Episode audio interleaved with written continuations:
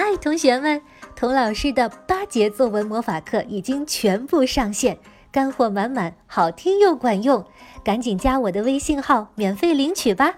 微信号听好了，是“童老师课堂”这五个字的汉语拼音加上数字一，童老师在作文课等你哦。大人物，小故事，小少年，大梦想，欢迎来到童老师课堂的奇葩名人录。你好，我是童老师。在莎士比亚的《哈姆雷特》里，有一句听起来特别矛盾的话：“The king is dead, long live the king。”国王驾崩，国王万岁。哎，这国王不是死了吗？怎么还万岁呀？这句话里面，前一个 king 指的是刚死去的老国王，后一个 king 呢，指的是刚继位的新国王。每一位新王的加冕仪式，都发生在父亲的葬礼上。专门把新老国王放在一句话里面不打疼的说出来。就是想告诉国民啊，王位继承很顺利，大家不用担心，不需要打仗，不需要政变，就跟啊拉完臭臭洗手吃饭一样，衔接的很自然，很顺利。在莫爸还活着的时候啊，莫扎特拼命的折腾，多多少少有点专门跟爸爸、跟老国王对着干的意思。现在爸爸去世了，没有人再管着他了，好像那根被扯得又细又长的风筝线突然间断了。莫扎特这个新国王终于可以想飞多高就飞多高，想飞到哪儿就飞到哪儿，想怎么飞就怎么飞。可是，莫扎特却突然不知道该怎么活下去了。他不得不停下来问自己。我要过一个怎样的人生呢？虽然莫扎特那时候做的曲子都是命题作文，就是王公贵族出钱请他做个什么曲子，他才去做的，但是莫扎特多多少少把自己的人生理想、人生思考融进了他的作品里。在爸爸去世后的三个月里，莫扎特创作了一部歌剧。叫唐璜。唐璜是谁呀？他是一个花花公子，到处逗女孩玩儿，玩腻了又转身不理人家了。你可能会说：“嘿，童老师，我们学校就有这样的人，不管男孩女孩，一会儿啊跟你好的不行，有巧克力都要掰一半跟你分；一会儿找到新朋友就不理你了。这种人呢，最讨厌了。”可是架不住唐璜是个很有趣儿的人，特别会玩，又会讲笑话，跟他在一起就是很快活。所以啊，很多女孩即使知道他是怎么样的人，仍然愿意跟他在一起玩。其他的男孩呢，多半嫉妒唐璜这么有魅力，把女孩都吸引到他那儿去了。唐璜有一次。跟一个女孩啊，故伎重演，玩腻了就把她甩了。女孩呢很伤心，女孩的爸爸知道了，又心疼又生气，就去找唐璜算账。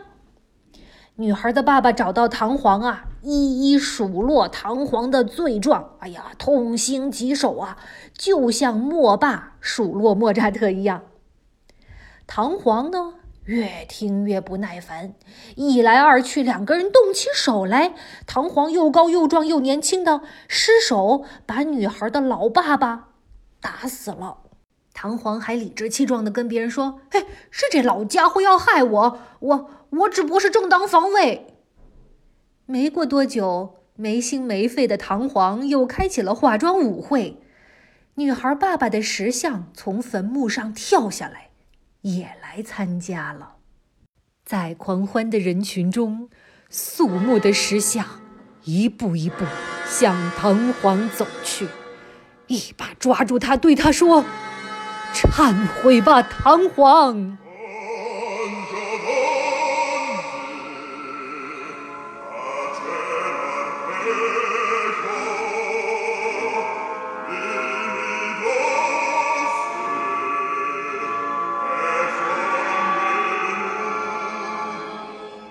黄嘴硬说：“我和女孩你情我愿，我有什么错？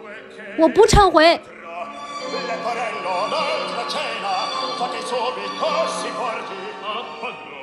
石像咆哮道：“你再不忏悔，我就要把你拖进地狱。”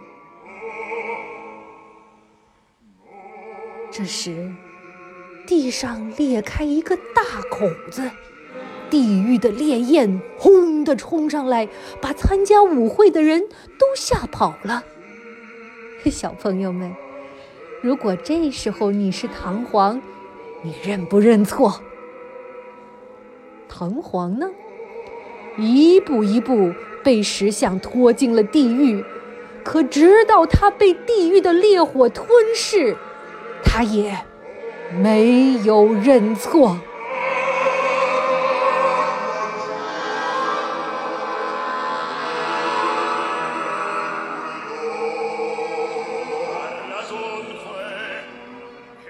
唐璜这号人物放在中国，那就是一个流氓混混。可是，在莫扎特的这部歌剧里，他非但没有认错。反而像个有骨气的打死我也不说的英雄一样牺牲了。当然，这个牺牲要带引号的。这样的结尾，是不是跟你想的很不一样啊？莫爸要是看到了，估计要气得从棺材里跳出来。而莫扎特虽然很难过，这辈子都没能跟爸爸和解，他也知道。不单是他爸爸，很多人对他的为人处事都看不顺眼。但是，他借唐皇的口说：“我不认错。”你可能会说：“童老师，莫扎特当然可以这样任性不认错了，他是个天才嘛。”但是，就像莫扎特的老乡。奥地利作家茨威格的一句名言：“所有命运赠送的礼物，早已在暗中标好了价钱。命运送给莫扎特一个天才大礼包，也暗中为这个大礼包标好了价钱，要莫扎特一辈子去还呐。是什么价钱这么吓人呢？天才的代价。”是寂寞。有人看到他有个大礼包，就想去占他的便宜，剥削他，控制他。大主教想驯服他，朋友想利用他，他妻子的家庭觉得他应该挣更多钱，就连他的爸爸也总想控制他。天才总是被人团团围住，但是总是很寂寞，因为他很难分清楚这些人是想利用他，还是真的爱他，想和他交朋友。天才的另一个代价是疯狂，疯疯癫癫，离经叛道，别人不理解那还算好的，疯狂的尽头就是死亡。如果你听过童老师讲的梵高，就会知道这个代价有多大。莫扎特在音乐上可以无师自通，但是仍然要历经很多磨难，才能认识自己、发现自己、接受自己。唐璜首演四年之后，怪病缠身的莫扎特也走完了他三十五年。短暂的一生。他临死前有没有后悔没有听爸爸的话呢？我也不知道。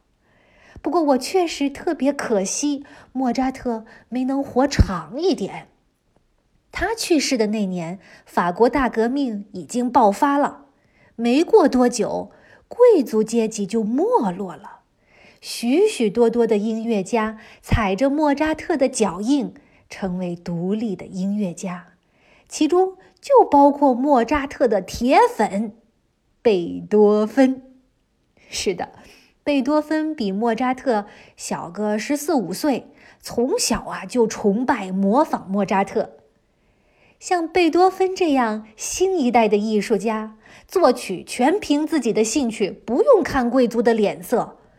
贝多芬自己出版乐谱，收版税，开音乐会卖门票。一场音乐会，你知道他能挣多少个银币吗？一千三百个银币，相当于当时中产阶级一年的收入呢。和大家印象中苦兮兮的贝多芬非常不同吧？所以啊，如果莫扎特能活得更长一些，肯定比贝多芬活得更滋润。也许他的命运就是另外一个样子了。不过，That's another story for another time。好的，最勤奋的天才莫扎特的故事就讲到这里了，我们下一集再见吧。